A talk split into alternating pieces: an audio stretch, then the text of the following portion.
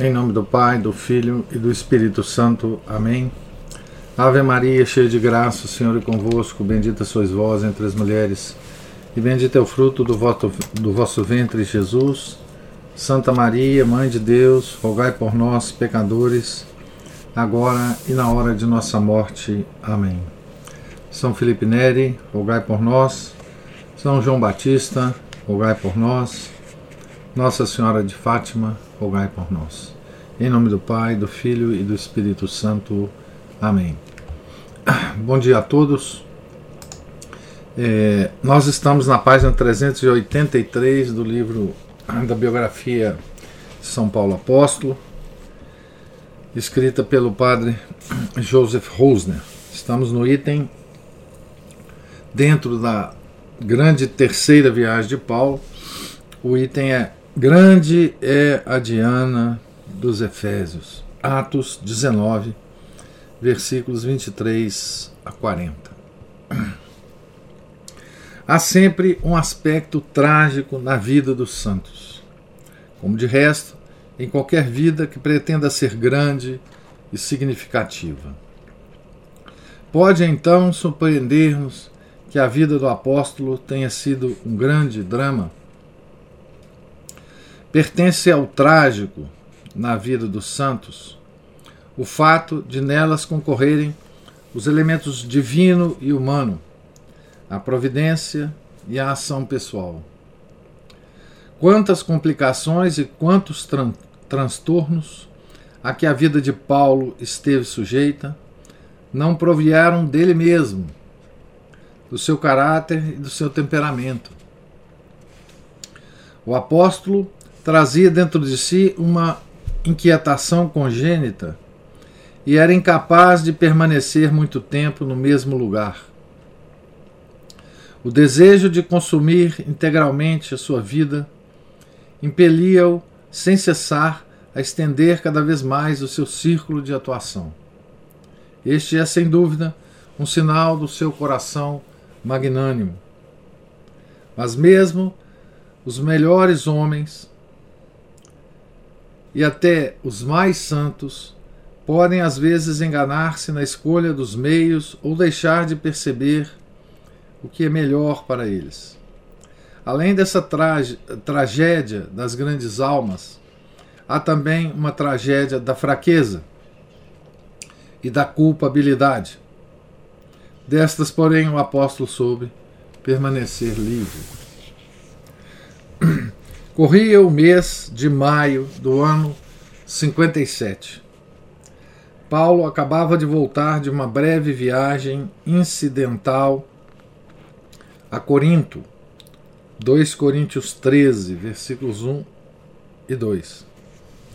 O seu regresso coincidiu, ao que parece, com a grande festa do mês de maio dedicada a Artemis ou Diana que de quatro em quatro anos transformava a cidade de Éfeso numa gigantesca feira e numa bacanal sem paralelo. Toda a paisagem dos arredores, até os píncaros do Piron e do Coresco, do Coreço, cobria-se de uma exuberante abundância de flores. A multidão acorria de todas as cidades ribeirinhas das ilhas e regiões fronteiriças da Ásia Menor, a fim de venerar a grande deusa e regozijar-se com alegre algazarra. Todos os alojamentos eram alugados meses antes aos estrangeiros e aos hóspedes de fora. Durante o dia realizavam-se sacrifícios, cortejos de máscaras, lutas de atletas e procissões. De noite, à luz das estrelas, danças e serenatas. Uma comissão constituída por dez cidadãos ricos organizava os festejos e pagava todas as despesas. Aliás, é assombroso que a cada quatro anos se pudesse encontrar dez milionários semelhantes. Os comerciantes de Éfeso eram enormemente ricos e a honra de pertencerem ao grupo dos dez asiarcas, como lhes chamavam, representavam um estímulo e uma recompensa suficientes para esse dispêndio. Éfeso intitulava-se orgulhosamente Nova Filha de Artemis e guardiã do seu templo. Possuímos acerca das festividades em honra da deusa um documento histórico, uma lápide de mármore encontrada nas ruínas da cidade, na qual se fizera gravar o seguinte decreto: abre aspas. Como é notório que não somente em Éfeso, mas em toda a Grécia, se dedicam templos e lugares, imagens e altares a Artemis, como existe também um tes em testemunho da sua adoração um mês que traz o seu nome, chamado entre nós Artemision, considerando, além disso, que é conveniente que todo mês que traz o nome da divindade seja observado como santo e dedicado à deusa, o povo de Éfeso decidiu regulamentar o seu culto por meio deste decreto. Deste decreto. O mês de Artemision será festivo em todos os seus dias. Durante todo o mês dever-se-ão celebrar festas, panegíricos e solenidades. Com isso, a nossa cidade receberá novo esplendor e será prósperas, próspera para todos os tempos. Então, esse é o documento. As festas, a essas festas deram-se os nomes de Efésia, Artemísia ou Ecumênica. Paulo sabia por experiência que o afluxo das multidões por ocasião das festas de maio favorecia também a difusão do cristianismo e quis aproveitar a ocasião para a propaganda cristã.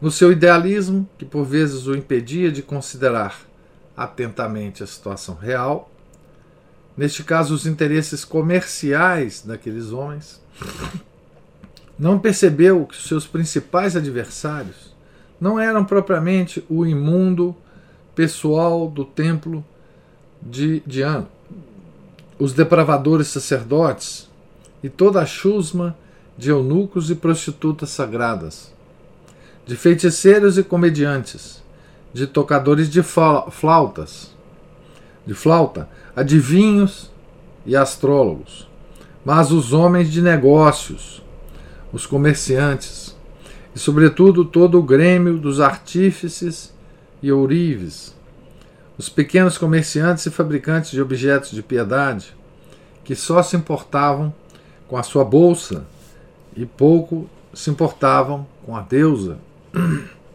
A tempestade surgiu de onde Paulo menos esperava.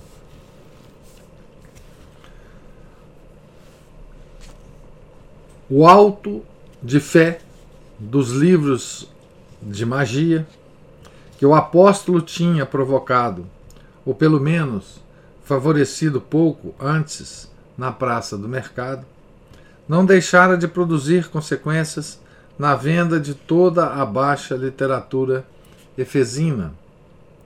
Se tivermos em conta que em todas as cidades circunvizinhas da Ásia Menor e das ilhas existiam já importantes comunidades de cristãos, graças à incansável atividade do apóstolo e dos seus colaboradores, e que esses cristãos já não tomavam parte na festa de Artemis, impedindo, na medida do possível, que os seus amigos pagãos fossem lá, compreende-se que a comissão de festas daquele ano percebesse o decréscimo no número de visitantes e a consequente diminuição no volume de negócios.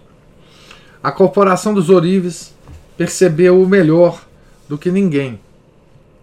Os peregrinos que voltavam de Éfeso para suas terras nunca deixavam de levar para si mesmos ou para os seus uma lembrança, uma imagem prateada ou dourada da deusa, ou uma miniatura do templo que se podia trazer como amuleto contra qualquer perigo. A deusa era, pois, a principal fonte de renda e de trabalho para os artífices da cidade. Em breve, se relacionou o calamitoso estado dos negócios com a pregação paulina. O artesão Demétrio, que talvez ocupasse nas suas oficinas numerosos desenhistas e cinzeladores que reproduziam em gesso, chumbo, prata ou ouro a estátua da deusa caída do céu, fez-se porta-voz do seu grêmio e dos artífices em geral. Os patrões, uma vez que os negócios lhes corriam mal, viam-se obrigados a despedir operários ou a baixar-lhes os salários. E Demétrio soube canalizar, com habilidade, a fúria da população operária contra Paulo e a jovem cristandade. As centenas de artesãos des desocupados nas praças e nas ruas, as dezenas de milhares de estrangeiros curiosos e ávidos de escândalo, tornavam fácil o trabalho do astucioso Ourives. Num abrir e fechar de olhos, a parte antiga da cidade transformou-se num formigueiro buliçoso. Demétrio subiu a grande rampa que conduzia ao templo, onde brilhava sinistramente a gigantesca imagem da deusa. E falou à multidão. Abre aspas. Homens, vós sabeis que o nosso ganho nos vem da nossa indústria. Ora, vedes e ouvis dizer que não só em Éfeso, mas em quase toda a Ásia, esse Paulo, com as suas persuasões, afasta muita gente, dizendo que não são deuses aqueles que se fabricam com as mãos. Fecha aspas. O discurso era uma hábil mistura de cobiça e de instintos religiosos, de patriotismo local e de superstição. Abre aspas. É, pois, de temer não só que a nossa indústria caia em descrédito, mas também que o templo da grande Diana tenha tido em nada e comece a cair, seja tido em nada e comece a cair por terra a majestade daquela a quem toda a Ásia e o mundo adoram. Fecha aspas. É, esse Deméter era um grande orador, né? Disse que o cuidado do pão de cada dia aguça o olhar. Foi o caso. A primeira Assembleia de Operários relatada pela Bíblia previu o futuro, um futuro ainda muito distante, mas que realmente seria tal como Demétrio o prognosticava. Os receios dos ourives não eram infundados. Somente os seus métodos de luta é que deixaram a desejar. De pouco lhes valeria provocar um tumulto, patear um pouco e gritar freneticamente. Grande é a Diana dos Efésios. Logo circulou a palavra de ordem: ao teatro, ao teatro. Paulo ao tribunal, Paulo aos leões. Uma vez dado o sinal, toda aquela populaça se pôs em movimento e invadiu o bairro judeu onde viviam Áquila e Paulo, para depois se dirigir ao teatro que ficava no centro da cidade. O hemiciclo do teatro cujas bancadas subiam pelas encostas do Prion, com vistas para o mar, podia conter umas 25 mil pessoas. Peregrinos e curiosos que ignoravam as causas do tumulto, o pessoal das lojas, dos bares e dos bancos da Ágora, todos se juntaram àquela torrente tumultuosa. Personalidades cultas que saíam da biblioteca pública, jovens que regressavam ao estádio, dos ginásios, dos banhos e dos campos de esporte, todos foram arrastados e se encontraram subitamente no grande hemiciclo diante da enorme arena. As, as resplandecentes estátuas dos deuses e deusas, dos heróis e imperadores dominavam a agitada balbúrdia. No palco encontravam-se como acusados, pálidos e a tremer, sangrando por feridas recém-abertas, Gaio e Aristarco, os dois amigos e colaboradores macedônios de Paulo, que tinham sido reconhecidos pelo populacho durante a marcha e arrastados até ali. Também é possível que tivesse invadido a casa de Áquila e Priscila e forçado os dois a acompanhá-los. Mas é mais provável que ambos se tivessem disposto voluntariamente a seguir a multidão, a fim de tentar apaziguar a fúria popular. Seja como for, Paulo tributa-lhes esse reconhecido testemunho. Abre aspas, saudai Prisca e Áquila, meus cooperadores em Jesus Cristo, os quais expuseram as suas cabeças pela minha vida. Romanos 16, versículos 3 a 4.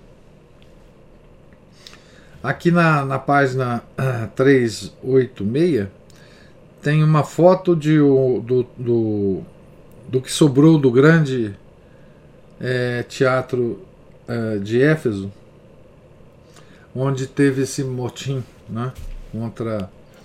É, deixa eu ver se eu consigo mostrar. Tá aqui a. Pelo menos a, os restos mortais desse, desse teatro. Né? Paulo só escapou da morte por se encontrar providencialmente ausente de casa. Talvez estivesse na sala de aulas de Tirano, onde costumava dar as suas palestras sem fazer a menor ideia do que se passava. Mas logo chegaram os discípulos com a notícia de que a multidão exigia que ele comparecesse diante de um tribunal popular e de que Gaio e Aristarco corriam perigo de vida.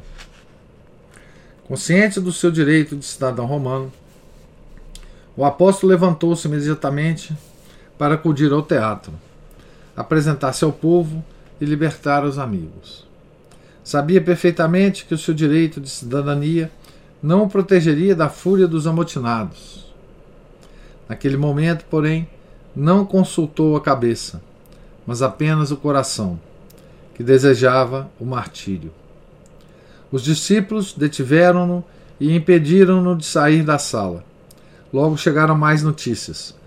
Alguns asiarcas, com os quais Paulo mantinha laços de amizade, mandavam-lhe dizer que era preferível que ele não aparecesse para não complicar ainda mais as coisas.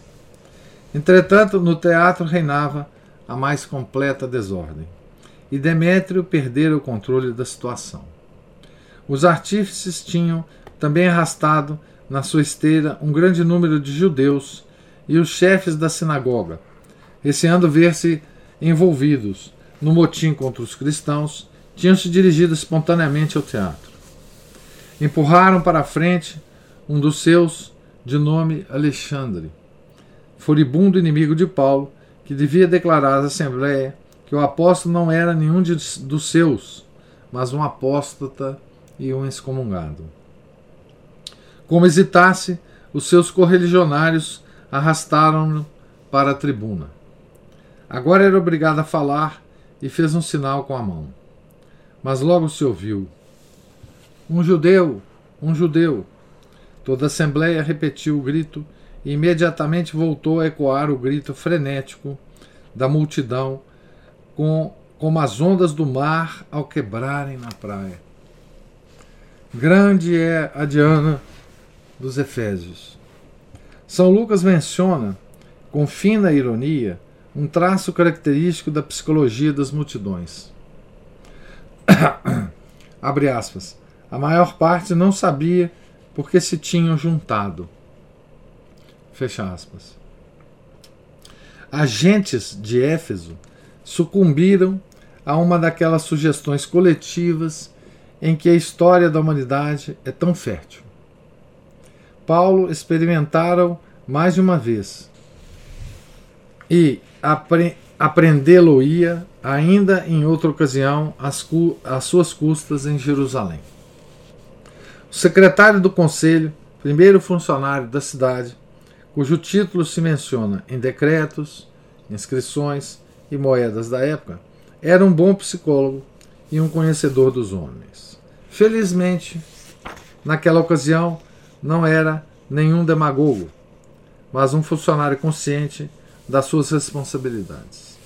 Conhecia os jogos de arena e sabia que só se deve aplicar à fera o golpe de misericórdia quando ela está cansada Deixou, pois, que a multidão se cansasse a gritar pelo espaço de duas horas.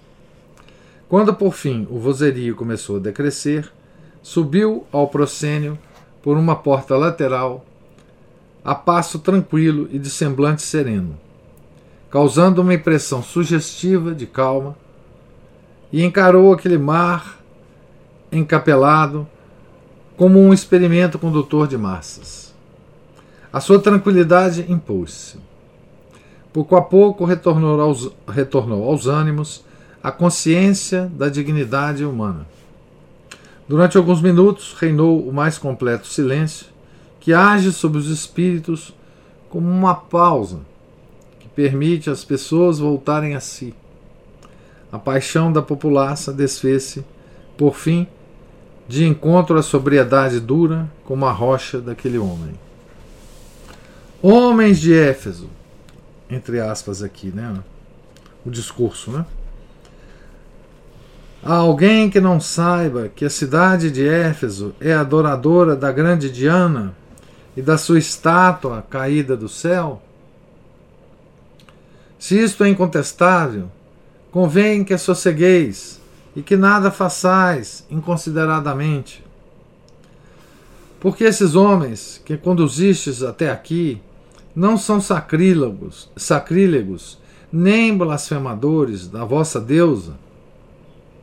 Mas se Demétrio e os artistas que estão com ele têm alguma queixa contra algum deles, os tribunais estão abertos e há magistrados. Discutam lá entre eles. Se pretendeis alguma outra coisa, poderá decidir-se em assembleia legal. Porque até corrermos o risco de ser arguidos de sedição pelo que hoje se passou, não havendo nenhum motivo que justifique essa concorrência. concorrência. Era um discurso muito hábil. O povo despertou da sua embriaguez e teve vergonha de si mesmo. Depois disso, bastou o movimento de mão do secretário para que a Assembleia se dissolvesse. As pessoas afastaram-se sabendo tanto como no começo. A insurreição falhara, mas permaneciam os dois brados. Grande é a Diana dos Efésios. Grande é Jesus Cristo. O futuro havia de decidir entre eles. Então, esse é o, o, evento, né? Primeiro evento. Mas que impetuoso e subversivo esse Paulo. Primeiro, combater a lei mosaica e despojar o templo de Jerusalém do seu valor definitivo. Agora, eis que levantava a mão contra o santuário de Artemis e com isso ameaçava as próprias raízes do paganismo. O ourives de Éfeso tivera o pressentimento certo Onde está hoje Artemis? Quem está? Onde está o seu templo? A sua majestade sussurrou e com ela toda uma ordem social e uma civilização decrépita.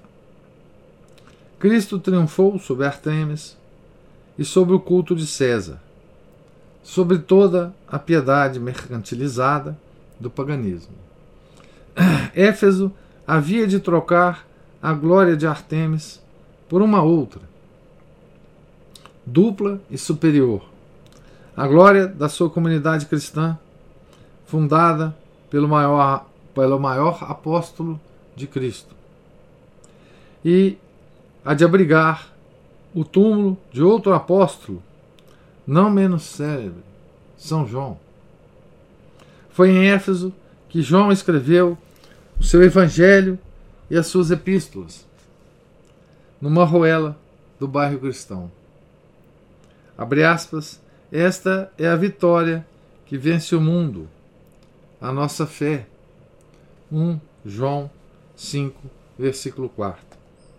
Uma lousa de pedra no meio das ruínas da Basílica de São João, mandada edificar pelo imperador Justiniano, ainda hoje dá a conhecer o túmulo do apóstolo, com a confessio e uma abertura pela qual, segundo Simeão Metrafastes, costumava evolar no mês de maio uma poeira curativa, uma espécie de maná. Conta a lenda que São João foi sepultado com seu evangelho sobre o peito. Os piedosos peregrinos julgavam ouvir pulsar através da pedra o coração do grande discípulo do amor. Como capital da província romana da Ásia, Éfeso possuiria, mais tarde, já no período cristão, jurisdição civil e espiritual sobre quase todas as regiões da Ásia Menor, cujos bispos eram sufragâneos do metropolita da cidade. Então Éfeso controlava né, uma grande quantidade de dioceses. Né? É, antigamente tinha essa figura do, do bispo é, sufragâneo, uma espécie de. Era uma espécie de. A, representante do Papa, digamos assim, né? Diretamente representante do Papa para a administração de uma, de uma grande região. Né?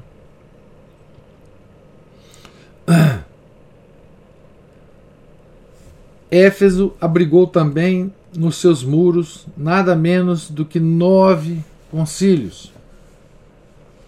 Uma vez ainda, em 431, atingiu um notável apogeu religioso por ocasião do concílio ecumênico em que triunfou definitivamente contra a heresia de Nestório, a veneração de Maria como Mãe de Deus, tendo a expressão Dei Genitrix passada ao vocabulário cristão usual, e em que se proclamou o dogma da união das duas naturezas divinas, divina e humana, na pessoa do Verbo, pedra fundamental do porvir da civilização cristã era um magnífico começo. É, Éfeso é, teve um, enfim, uma importância é, muito grande né, na, no estabelecimento da civilização cristã. Né?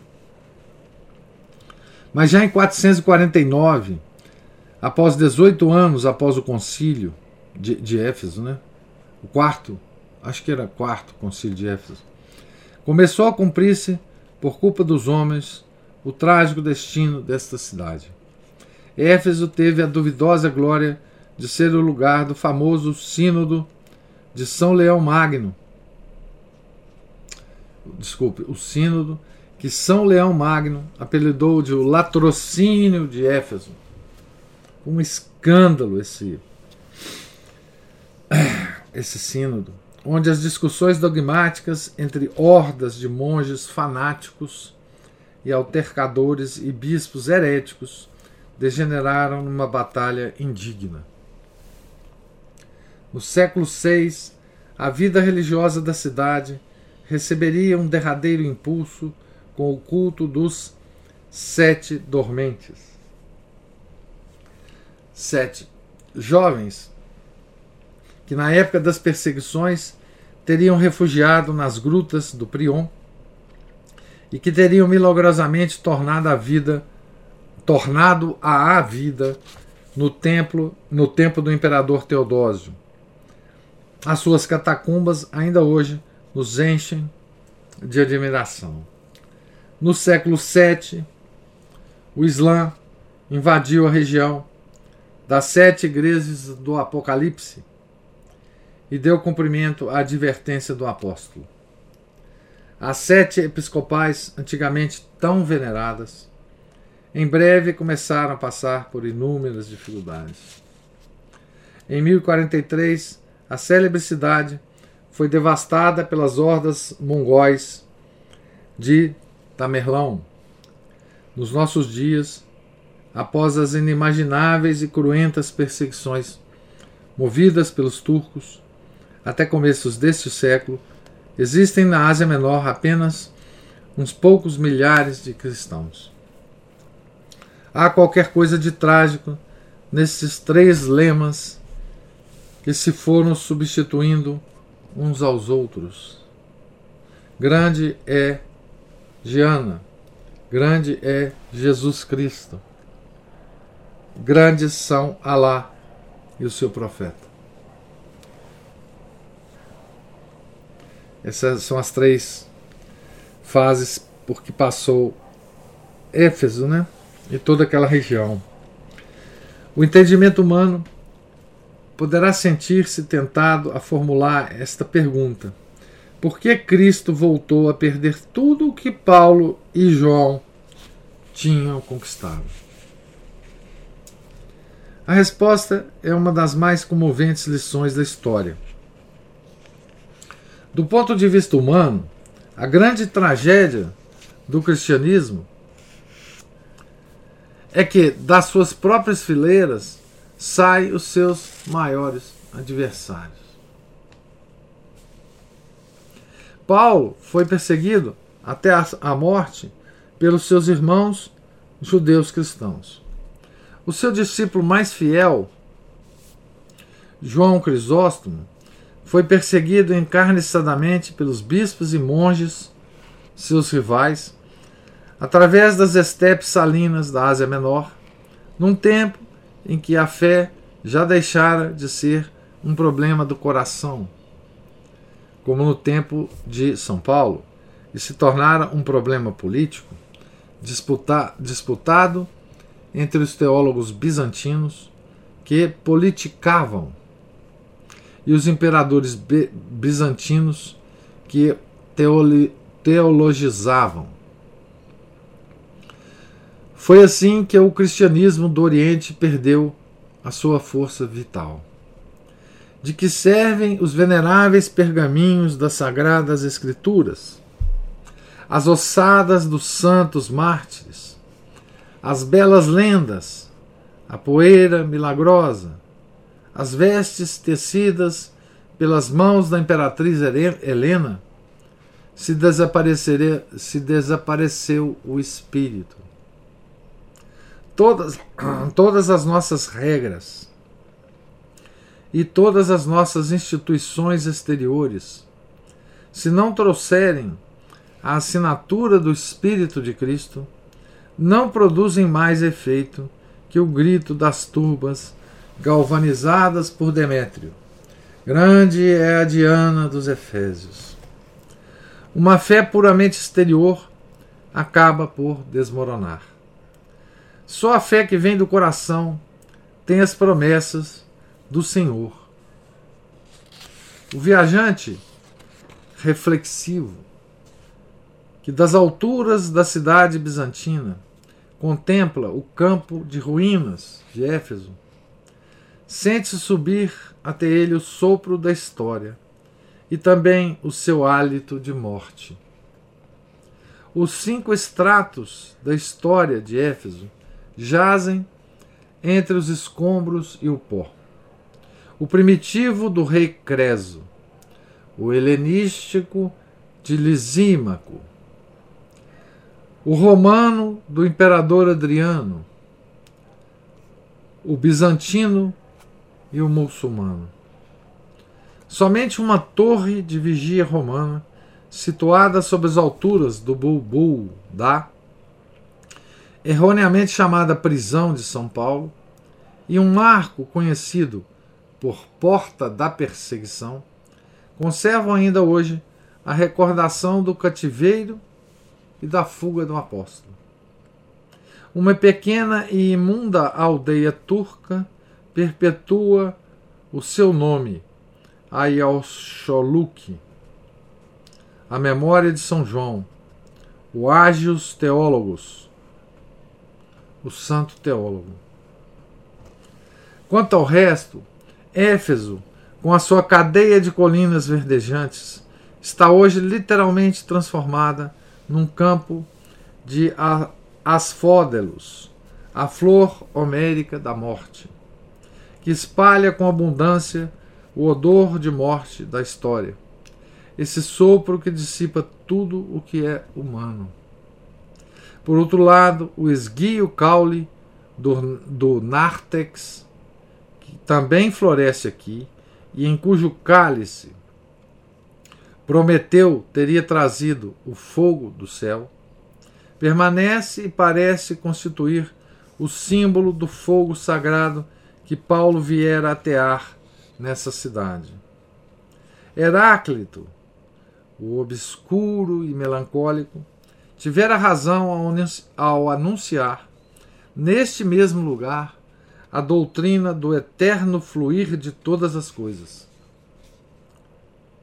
Só uma coisa permaneceu idêntica, como nos tempos de Homero e de Paulo, bandos de cisnes, de cegonhas e de garças reais continuam a brincar nos charcos e pântanos e nas águas do castro desabrocha o alvo nenúfar flutuante. Aqui ele vai citar Elida. Tal como se vê nas campinas de Ásio e sobre o rio Castro, Castro numerosos bandos de patos selvagens, de grous e de cisnes se lançam do alto dos céus e, batendo as asas, deslizam e pousam na terra uns após outros, com estridentes gritos que ressoam por toda a planície. Ilíada 2, 459 463. Como é possível que a glória e o esplendor de todo um mundo tenham desaparecido sem deixar vestígios? Mas Heráclito não tinha razão. O lugar onde Paulo escreveu que o Senhor é Espírito, e onde João anunciou que o Verbo se fez carne, permanece para nós infinitamente venerável. Esse Espírito e esse Verbo não se volatilizaram como um sopro, à semelhança do Logos de Heráclito, mas conquistaram o mundo estabeleceram a sua morada entre os homens, onde reside o mistério do seu sucesso. No, fa no fato de Paulo e João não terem crido, criado símbolos irreais, mas de terem anunciado notícias cuja existência e historicidade provaram. Paulo baseou a sua pregação na realidade da morte na cruz, e João o seu evangelho na realidade da encarnação. Abre aspas. E o Verbo se fez carne e habitou entre nós. E nós vimos a sua glória. Glória como de unigênito do Pai. O que era desde o princípio, o que ouvimos, o que vimos com os nossos olhos, o que contemplamos, o que as nossas mãos apalparam, relativamente ao Verbo da vida. Aquele que foi testemunha desse fato o atesta, e o seu testemunho é digno de fé, e ele sabe que diz a verdade, para que também vós acrediteis. Então, são vários trechos aqui do, do Evangelho de São João. Né? Estas duas realidades impediram o cristianismo de só sobrar. E é sobre esses dois gonzos que a, que a história passará a girar. Então, a, aqui o padre, padre Rosner se, se estende, né? É, ao ver né, a Paulo a ponto de fugir de Éfeso, né? o padre Rosner se estende um pouco e faz uma, digamos assim, uma, ele contempla, né, a história de Éfeso. É, do que essa cidade poderia ter sido, né, e do que ela realmente foi, né. É, Éfeso, é, se a história fosse diferente, né, Éfeso hoje seria uma uma grande é, cidade de peregrinação, né? Nossa, uma uma espécie de Roma, né? Uma cidade cheia de, de monumentos e de lembranças para nós é, físicas, né? É, do, da nossa história, né? Da história do, do cristianismo, né? Ah, mas como bem colocou o, o Padre Rosa, né, nós tivemos, enfim, a nossa história lá na cidade não foi tão tão duradoura, né? Foi brilhante enquanto existiu, mas não foi duradoura, né? É, enfim, a, é, uma, é uma coisa a se contemplar e a se lamentar, né? Tantas cidades, né? Nossas no Oriente que foram tomadas ah, pelo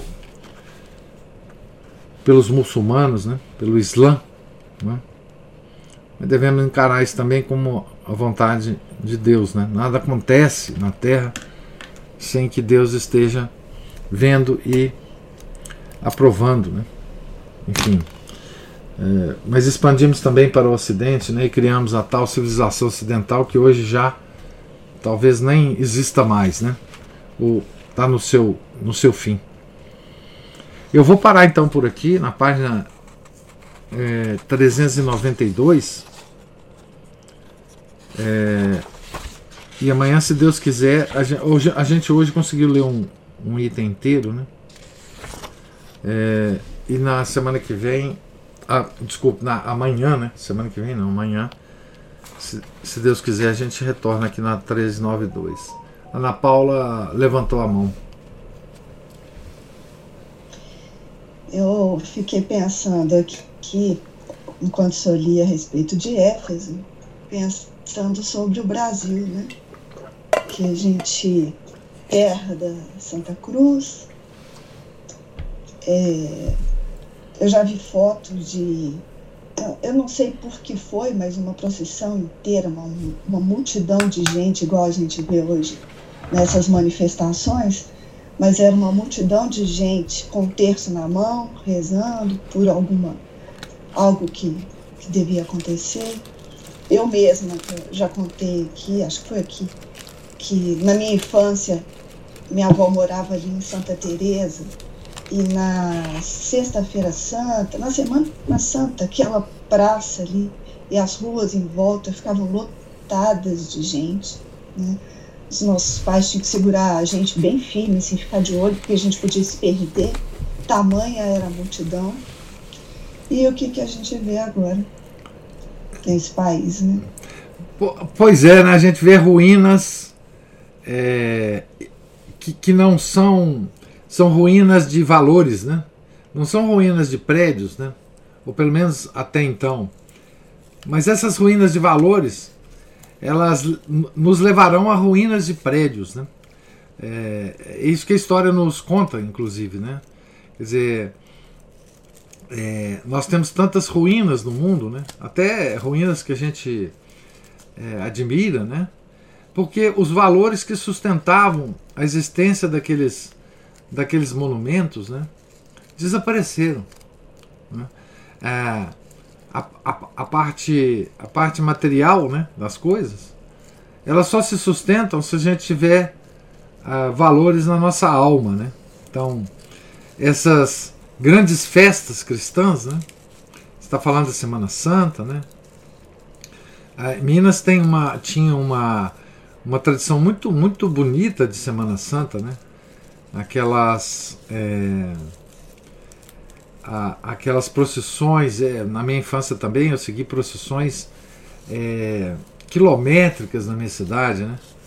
Ah, e, e, enfim, a, a, o ano litúrgico, né? Nós vivíamos o ano litúrgico de uma forma de uma forma uh, real, né?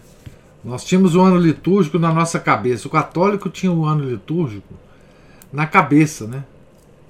Ah, é, como é que agora é o que nós estamos em qual em qual período? O católico sabia, né? É, hoje não, não, não, faz a menor ideia, né? E nós já estamos vendo, né? As ruínas acontecerem, né? Não precisamos esperar muito, né? As nossas igrejas, principalmente na Europa, né? É, quando não são queimadas pelos nossos inimigos, né? quando não pegam fogo, e são milhares de igrejas né, que pegam fogo, é, elas são vendidas para transformarem é, em, em, enfim, museus, restaurantes, é, mosteiros maravilhosos, né? São vendidos para se transformar em hotéis, né? Então, nossos nossos lugares sagrados né, estão virando ruínas de uma outra forma. Né? É, são ruínas preservadas, digamos assim. Né? Então, é, é porque simplesmente o, o apogeu material né, dos nossos valores, eles não se sustentam se os valores acabam. Né? É, se, se simplesmente não há mais nenhum tipo de valor que possa sustentar essa, essa beleza arquitetônica e, e né? Uh, enfim, a, a, existe uma ruína é, da música, né? que, que, existe uma ruína da pintura, que, que a, a, civilização cristã é, influenciou, né? existe uma ruína da, da literatura e existe a ruína dos prédios. Né? Enfim, a, é, que, é, que é talvez a mais visível para nós, né? Assim, porque nós estamos vendo, vendo as ruínas com os nossos próprios olhos, né? mas é, é, a ruína dos valores. Né? E Éfeso é uma, uma coisa lamentável, né? porque veja é, que, que, os, os, enfim, São João, São Paulo, né? São João Crisóstomo, enfim, tantos concílios, né? o concílio da, da, da Teótocos, né, da Mãe de Deus, a, a, festa que houve na cidade né, no ano de 431, depois da, da decisão dos, dos, é, dos bispos conciliares, né, dos, dos padres conciliares, é, e você vê que, enfim, 400 anos atrás, a, a Éfeso estava sob a, a, a égide de Artemis, e, e 400 anos depois, Nossa Senhora reinava em Éfeso. E agora, enfim, né? Essa, mas essa essa visão da história e da, da essa perspectiva histórica, ela, embora nos dê tristeza, né, ela nos dá também uma certa resignação, né? Uma certa resignação, quer dizer, enfim, é, aconteceu e vai acontecer no futuro. Nós estamos numa fase em que estão acontecendo coisas também, né? É, e que temos que suportar, né? Mas essa visão histórica, é, ela é, digamos assim, no mínimo, consoladora? Porque depois nós vimos como que isso aconteceu, como que a igreja se reergueu, né? como que a igreja passou por isso e venceu. Né? e, e, e muito possivelmente passará pelo que nós estamos ah, passando e vencerá. Né? Diga, Ana Paula. É porque se a gente, a gente deveria pensar, eu acho, é, é, no quanto o nosso comportamento pregresso contribuiu para o estado de coisas do mundo atualmente. Uhum. É, desde que eu vi aquela frase lá que eu já comentei aqui também, do C.S. Lewis, falando que é, o que um, uma pessoa faz individualmente vai sim refletir no todo. É, é, então, porque hoje em dia tem muito aquela história de falar assim, né? O que, o que um cidadão lá faz entre quatro portas não interessa a ninguém. Hum. Não é? é porque não Mas, acredita em Deus. Né? É, sim. E a gente, mas a gente tende a, a pensar isso também, né? Uhum. Que o que os outros fazem pouco, pouco interessa. Se o cara é protestante, paciência, né? Não, a gente tem que a gente tem que pensar que tudo isso vai refletir no todo, né? E individualmente, como a gente não tem, porque como a gente não tem muita ação sobre o todo, vamos dizer assim, só a gente tem que fazer individualmente, né? Porque é, o senhor está falando aí, eu, eu não tinha menor, eu, eu quando eu fui a Portugal, tanto a Portugal quanto a Galícia, é, é, eu fiquei hospedada em dois mosteiros.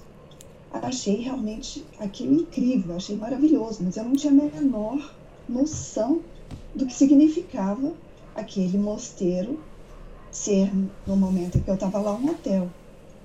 Né? Você estava numa ruína. Pois é, e não tinha a menor ideia, porque eu estava achando aquela ruína maravilhosa. É, ué. É? É. Então, e assim, e quanto que, às vezes, por.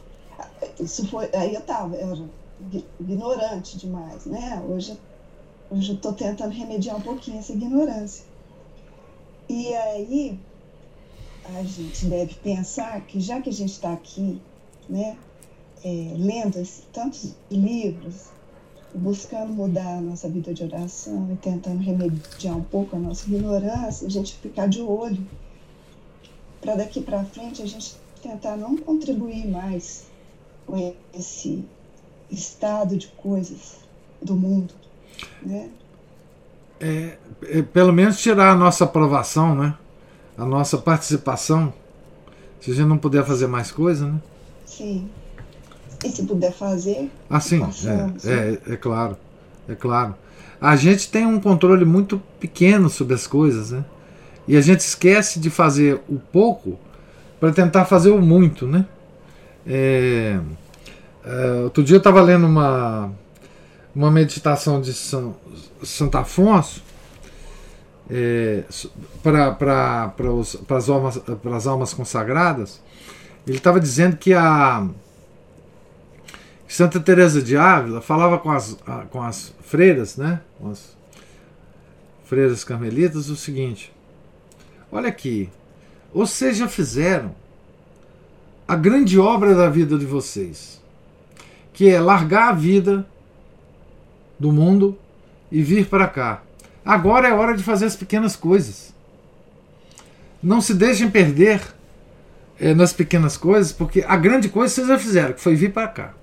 Eu fico pensando nessa frase, essa frase não, não me saiu da cabeça, porque assim, é, para nós leigos, né, para nós que estamos aqui no mundo, não saímos dele, a grande coisa é a nossa conversão. Né? Feito isso, vamos fazer as pequenas, né? Vamos fazer o nosso cotidiano se transformar. Vamos fazer as pequenas coisas do dia. Porque a grande coisa a gente já fez. Ou a graça fez por nós, né? É, porque muitas vezes a gente fica pensando em fazer as grandes coisas, né? E, e às vezes Deus quer que a gente faça a grande coisa ele já fez por nós, que foi nos trazer para a igreja dele. Agora é hora de fazer as pequenas, para nós não nos perdermos, né? E através das pequenas coisas é que a gente não se perde, né? Através da, da disciplina diária da gente é que a gente não se perde. E a disciplina diária é feita por pequenas coisas. Não, não, não, é por, não são por grandes coisas. Né? Então, esse, essa frase me ficou na, na, Acho que foi ontem, essa meditação do, do Santo Afonso. Assim, nós. É, nós temos que fazer as pequenas coisas. E, e dentro dessas pequenas coisas tem tudo isso que você falou, né? A nossa vida privada, o que a gente faz é, entre quatro paredes, né? O que a gente faz em público, não é? é no nosso comportamento pessoal em público, né? no nosso no nosso interesse é, e nas nossas conversas, no nível das nossas conversas, né? tudo isso os santos nos dizem sobre isso, né? Que tipo de conversa a gente tem em público, né? Que tipo de, de observação a gente. Então são todas pequenas coisas, né? Enfim. Mas eu, eu mudei. Just... Mas eu mudei de assunto, eu acho. Isso que o senhor está falando. Não, acho que não, professor. Acho que é, nisso que o senhor está falando, assim, as pequenas coisas, porque aí quando a gente fala desse. Do, do, do, todo ali, porque hoje tem uma preocupação enorme de não invadir a privacidade de ninguém.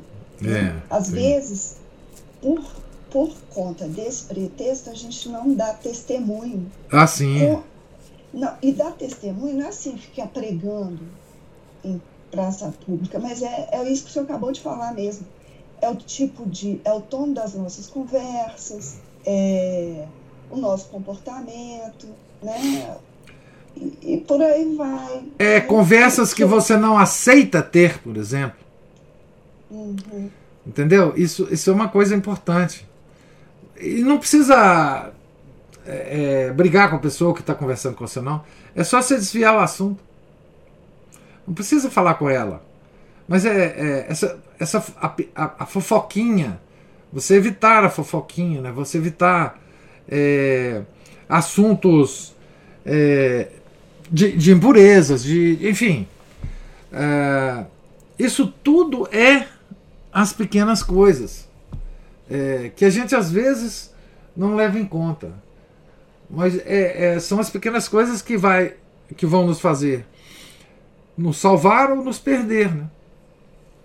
É, porque a grande coisa é, Deus já conseguiu para a gente. Né? Nós somos filhos da igreja, mãe e mestra. Né? É, e, e, o resto é pequenas coisas. É exatamente, Aline. É fazer cara de paisagem. É, certa, certos momentos a gente tem que fazer cara de paisagem deixa passar o assunto e. E deixa. E sei lá, professor, é, não contribui também, talvez, não sei se eu tô. Se eu me corrige se eu achar que estou errado. Mas assim, com o nosso dinheiro, a gente, de, de forma até é, indireta, talvez, mas assim, por exemplo, é, ficar assistindo televisão, essas coisas. Né? O, a, a, a homilia do padre Marco Antônio, outro dia, ele falou disso. A pessoa vai assistir a missa, vai para casa e aí vai ver a novela, que, que prega um monte de, de coisas erradas. Né? Isso. É, vai ver um filme na Netflix que tem um monte de coisa errada também. Então, com isso, a gente também está contribuindo. Se as pessoas pensassem assim, assim, ah, mas sou só eu só eu não faço a diferença, mas só eu, mas o outro, só eu, só o outro, só o outro, só o outro, só o outro, que no final junta e um monte de gente vai deixar de pagar uma Netflix, é. vai deixar de, de comprar produto, sei lá, de quem preconiza e, é, identidade de gênero e coisas sim. assim. Não, né? sim, isso tudo é importante. Isso tudo faz parte das pequenas coisas, né? Porque você não deixa de assistir filmes impróprios é, para aparecer, não, porque ninguém está vendo que você não está assistindo. Você está contribuindo é para você mesmo. E aí, esta contribuição para você, para sua fé, para sua religião, ela vai, num determinado momento, ter impacto em outras pessoas. Mas não exatamente porque você deixou de assistir esse filme. É por causa de toda a sua disciplina. Isso faz parte de todo um conjunto que toda vez que você sair em público, você é, apresenta esse conjunto. Então, é o conjunto que é importante. Agora, esse conjunto é feito de pequenas coisas, de pequenas é, é ações, de. A gente está falando de, de é, as próprias restrições que a gente se impõe em função da nossa fé.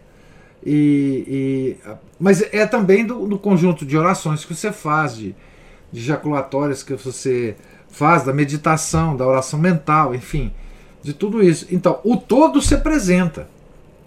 E esse todo é que, é, é que as pessoas veem. Né? Então, é, essa sua disciplina, não, é, não contribuir com o próprio dinheiro para as coisas más, é um preceito fundamental. Né? A não ser que você não saiba que a coisa é má, você não deve contribuir com o seu dinheiro. Né? Porque é pecado você contribuir para o pecado com o seu próprio dinheiro, sabendo que você está contribuindo, você está cometendo pecado, claro. Né? Com o seu dinheiro, com as suas habilidades, né? às vezes com a sua com as suas habilidades naturais, né? É, é, inteligência, capacidade, energia, tudo isso, né? não é só dinheiro. Você pode estar contribuindo com, com a sua com as suas habilidades, seus dons que Deus te deu, né? Para, para, para o mal, né? Isso é terrível. Né? Hum, você está certo. Mas saímos de Éfeso e caímos onde caímos, hein? Porque tudo tá, tá ligado, né? Realmente. Ah, alguém tem mais ah, alguma observação, ou mesmo a Ana Paula? É leitura meditada, né, professor? É, pois tem é. Ter, não é só ficar no. Ah, agora eu conheço a vida de São Paulo, agora eu conheço as circunstâncias em que ele escreveu as epístolas. Não, Mas é trazer para a vida da gente. É, e é ler muitas vezes isso e ler também em paralelo, como você está fazendo, as próprias epístolas, né? De que se está falando, né? É, uma, uma beleza da leitura é essa, né? Enfim. Uhum. Mas tá bom, gente. Deus lhes pague pela, pela presença, pela paciência, pela participação. É, amanhã, então, se Deus quiser, a gente lê a partir da página 392 o item A Fuga de Éfeso e a segunda epístola aos Coríntios. Aqui vai começar então uma grande, uma grande comentário sobre a segunda epístola aos Coríntios. Tá certo? Tenham todos um santo dia. Fiquem com Deus. Em nome do Pai, do Filho e do Espírito Santo. Amém. Ave Maria, cheia de graça, o Senhor é convosco. Bendita sois vós entre as mulheres, e bendito é o fruto do vosso ventre, Jesus. Santa Maria, Mãe de Deus, rogai por nós, pecadores, agora e na hora de nossa morte. Amém. São Felipe Neri, rogai por nós. São João Batista, rogai por nós. São Paulo Apóstolo, rogai por nós. Nossa Senhora de Fátima, rogai por nós. Em nome do Pai, do Filho e do Espírito Santo. Amém.